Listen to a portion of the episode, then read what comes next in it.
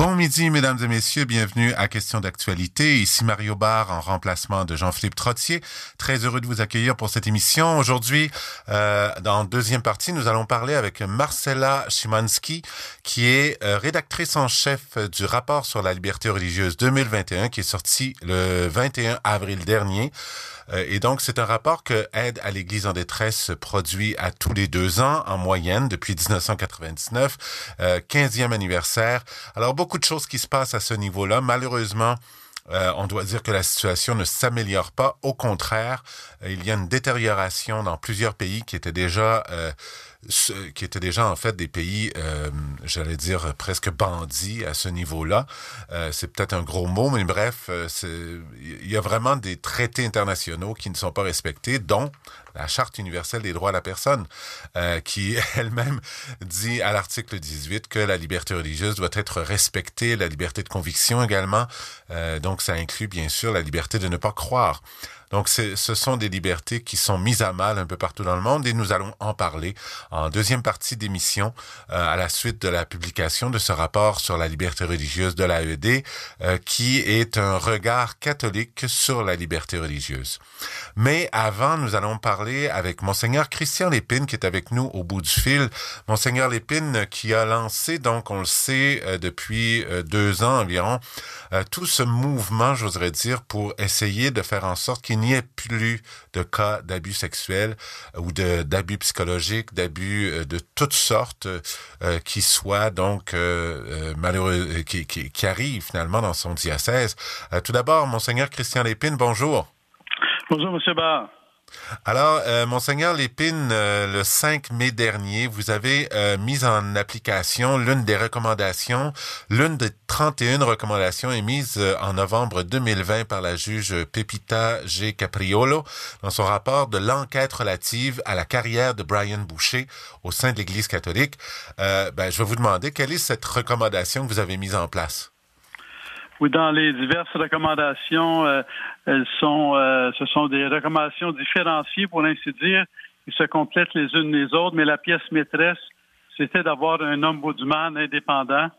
Et euh, donc comme quelqu'un que toute personne peut appeler pour pouvoir faire part soit qu'elle a été victime, soit qu'elle a été témoin de quelque chose donc, euh, en étant, et ça libère la confiance pour que quelqu'un puisse savoir qu'il va y avoir quelqu'un pour écouter et quelqu'un pour entendre. Et oui. Mm Monseigneur Lépine, est-ce que c'est quelqu'un qui sera totalement indépendant? Parce qu'on sait, sur les réseaux sociaux en particulier, il y a plusieurs commentaires des gens qui disent oh, c'est une opération de façade, une mascarade, jusqu'à un certain point. Il y a des gens qui, qui peuvent être très sévères, alors que d'autres, bien sûr, accueillent euh, cette mesure avec une grande joie euh, et, et, saluent votre initiative. Euh, qu'est-ce que vous répondez à ceux qui sont plus sceptiques? Ben, disons, je partirais du besoin auquel on veut répondre. Euh, le besoin, c'est le besoin que les, les victimes euh, ont de parler à quelqu'un. Et euh, quand on regarde l'histoire des victimes, euh, soit dans les livres ou les témoignages qu'on peut lire, soit avec les personnes, parce que et on apprend, on a autour de la table donc un survivant avec qui on ne peut parler, on parle et qui nous dit ce qui est le plus difficile pour une victime, c'est de trouver quelqu'un euh, qui va l'écouter. Donc, autrement dit, la, situation, c'est que euh, quand une victime le dit à quelqu'un, et ça peut arriver, euh, souvent, elle va trouver l'incrédulité ou tout simplement, elle n'arrivera pas à le dire. Alors, mhm. on sait que ça peut prendre même quelques décennies à, à, ce que quelqu'un puisse euh, dire, communiquer qu'il a été victime d'abus. Alors, donc, euh, l'idée de l'ombudsman, ça répond pas à, toutes les problématiques, mais c'est l'idée que, euh, oui, il y a quelqu'un à qui vous pouvez parler, à qui vous pouvez faire connaître votre situation dans laquelle vous vous êtes retrouvé et qui, et qui est, et dans ce sens-là, ce qui facilite le fait que, que ça libère, dans le fond, c'est de libérer la parole. Et, et indépendant, c'est dans le sens que euh, c'est pas dans le sens qu'on se parle pas. L'ombudsman, justement, pour qu'il y ait des suivis, il faut que ça prenne une communication avec euh, avec euh, avec l'archevêché. Donc, euh, oui, il y a des communications, mais indépendant dans le sens que l'ombudsman n'a pas de compte à nous rendre. C'est plus c'est plus le contraire dans le sens que l'ombudsman va préparer on, est dans les débuts, là, on va mettre ça au point, mais au moins un rapport annuel dans lequel une forme de, rapport statistique va dire combien d'allégations sont ont été ont reçu, combien ont trouvé des réponses, etc. Donc il va y avoir un suivi des euh, des allégations qui rentrent et, et, euh, l'Ombudsman n'a pas de compte à nous, à nous rendre, sinon que de publier un rapport d'information euh, annuel. pour le moment, on en est là dans les six prochains mois, on va euh, travailler sur euh, euh, les besoins qu'on a de, de, se coordonner parce que quelque part, faut, faut, travailler ensemble aussi. Mais donc, c'est vraiment de libérer la parole. Est-ce que ça répond à toutes les situations? C'est un, c'est un, un victime d'abus, c'est c'est euh, quelque chose de très profond. Alors, c'est peut-être mhm. pas nécessairement là que la personne va aller, mais c'est une possibilité qui est ouverte et qui peut, qui veut faciliter la communication. Euh, Monseigneur Lépine, euh, certains catholiques pourraient vous dire, mais vous ouvrez une porte de, une boîte de Pandore, puisque bien sûr l'ombudsman va recevoir ces plaintes, va va vous les rapporter, va écouter les, les victimes, les présumées victimes, bref, il y aura toute cette écoute, mais après, qu'est-ce qu'on met concrètement en place pour ces victimes? Est-ce que c'est de, leur donner de l'argent? Est-ce que c'est de créer des comités qui seront à leur écoute? Est-ce que c'est de les aider à cheminer pour qu'enfin ils soient libérés, en tout cas, autant que faire se peut, euh, de ce poids? Qu'est-ce qui va être fait concrètement? Disons, une fois que l'Ombudsman reçoit euh, un appel, donc, l'Ombudsman communique, il y, a, il, y a des, il y, a, un comité qui dit consultatif, là, euh, qui, était, qui est fait de, de personnes euh, qui ont des expertises, euh, psychologues, policiers, avocats, donc des, des, des, expertises qui reçoivent l'appel qui a été reçu par l'Ombudsman, mm-hmm. qui leur est transmis.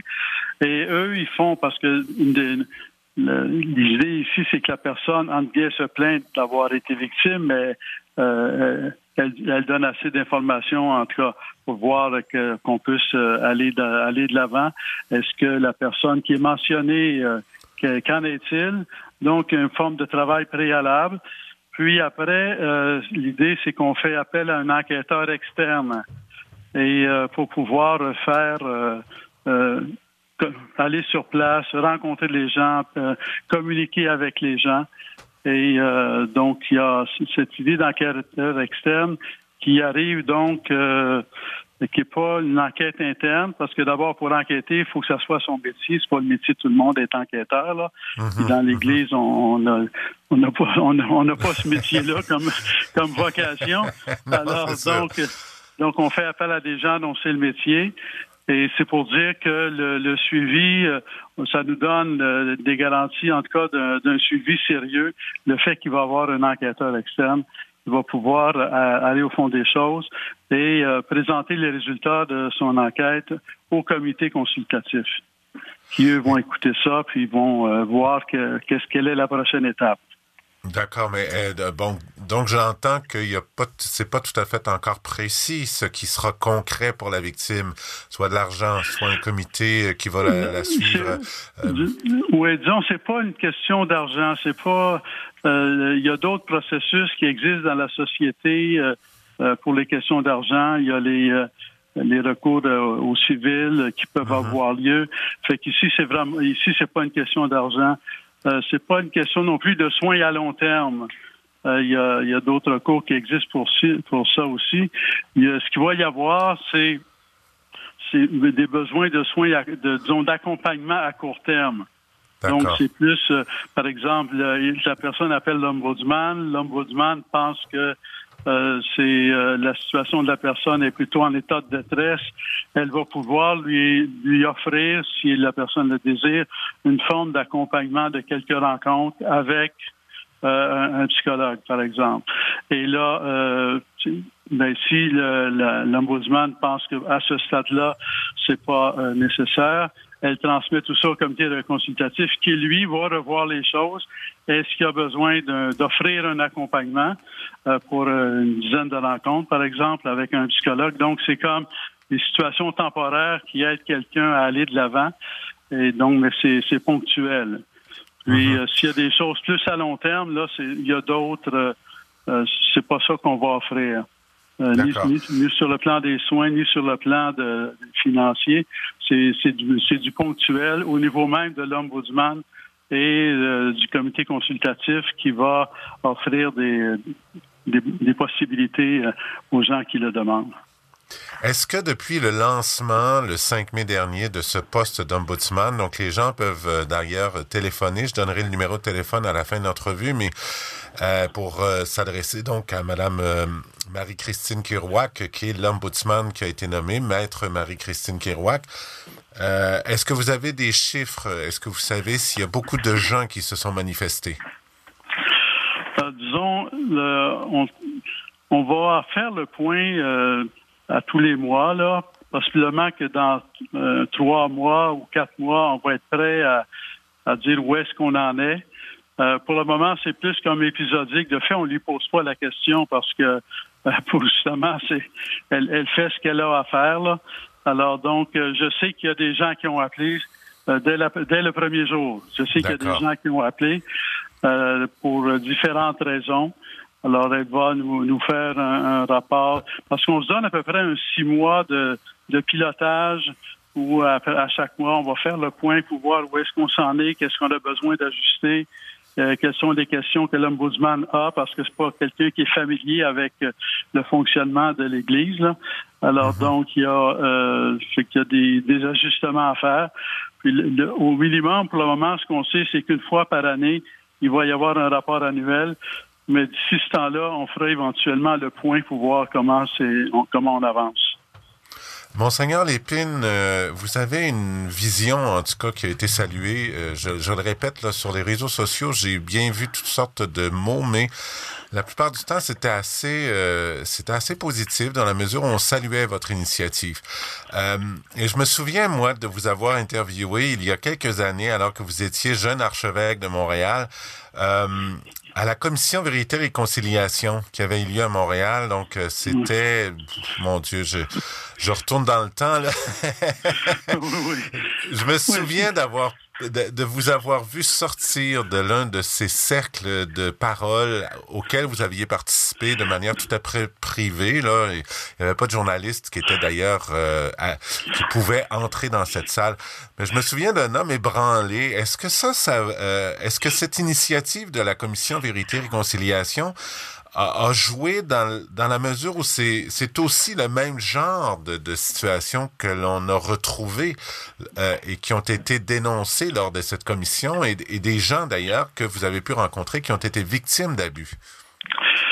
Oui, disons, les, oui, c'était pendant toute une semaine là, quand la commission vérité de conciliation était venue à Montréal dans un de ses périples. Et euh, oui, pour moi, ce qui avait été le, très fort, si on veut, c'est de faire l'expérience d'entendre les victimes. Et pour moi, ça m'a confirmé que c'est important euh, d'entendre les victimes et donc, et donc que les victimes aient la possibilité de se faire entendre.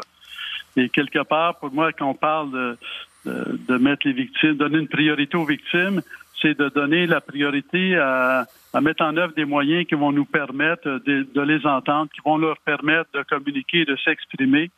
Et mhm. avec la question de l'ombudsman, c'est vraiment dans cette continuité-là. Encore une fois, c'est pas nécessairement que ça règle tout parce que la vie est complexe et surtout et, être victime, c'est complexe, mais c'est une voie qui est offerte et qui va être présente pour que les, les victimes aient quelqu'un à qui parler et quelqu'un qui va les écouter et quelqu'un qui va même leur faire un suivi parce que euh, l'ombudsman pourra leur dire euh, où en sont rendues les choses après après tant de temps euh, pour que la personne voit comment qu'elle a vraiment été écoutée et que ça a eu un impact. Euh, en terminant, donc, euh, avant d'aller euh, à un autre court sujet, je vais vous surprendre un petit peu, mais c'est positif, faites-vous-en pas. c'est le numéro de téléphone. Donc, si les gens ont une plainte, je l'ai devant les yeux. Est-ce que vous le savez par cœur, vous Je le, je le dis?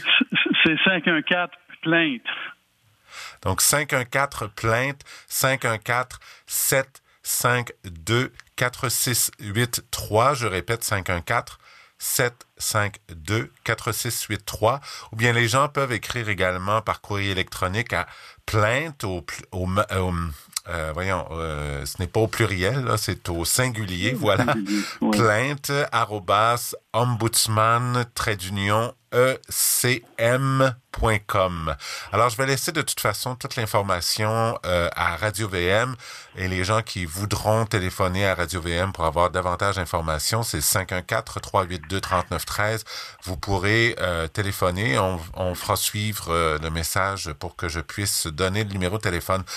Monseigneur Lépine, avant de vous quitter, j'aimerais rafraîchir votre mémoire d'il y a 40 ans. Aujourd'hui, nous, nous soulignons en fait l'attentat euh, il y a 40 ans, c'était l'attentat contre Jean-Paul II sur la place Saint-Pierre à Rome. J'aimerais savoir où vous étiez, vous, à ce moment-là. Écoutez, euh, euh, il y a 40 ans, j'étais au séminaire, j'étais séminariste. Et, c'est certain, à ce moment-là, dans l'année, on est encore au séminaire, on n'est pas encore en vacances. Et ça, avait eu, ça avait eu tout un impact. Là, tout, tout le monde suivait attentivement euh, en, en, période. Euh, et c'est un événement qui a eu un, qui a encore un impact aujourd'hui quelque part, mais pendant plusieurs années, euh, ça a valu. Jean-Paul II a été visité, le, le, tueur, le tireur, si on veut, il a été visité en prison. Ça a valu une démarche de miséricorde. Donc, il y a eu à la fois cet attentat, mais en même temps une démarche de miséricorde qui a accompagné cet attentat. Donc, c'était euh, c'était à la fois touchant, interpellant de, de, voir euh, de voir les deux porter la dimension de l'attentat, mais aussi la dimension du cheminement de miséricorde.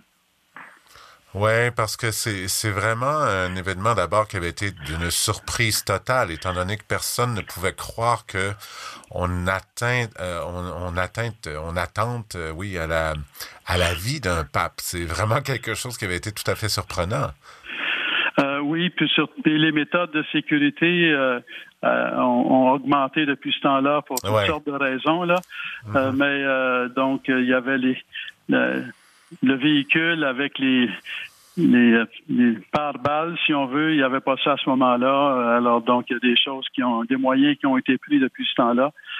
parce que ça a eu un c'est un événement qui a eu comme une valeur symbolique aussi là de alors c'était un moment fort mais en même temps, euh, il, y a une, dimension de miséricorde qui était reliée à ça. Puis la façon dont Jean-Paul II a comme surmonté ça, si on veut, est à la fois euh, un message, je pense, plus fort que l'attentat lui-même, quelque part.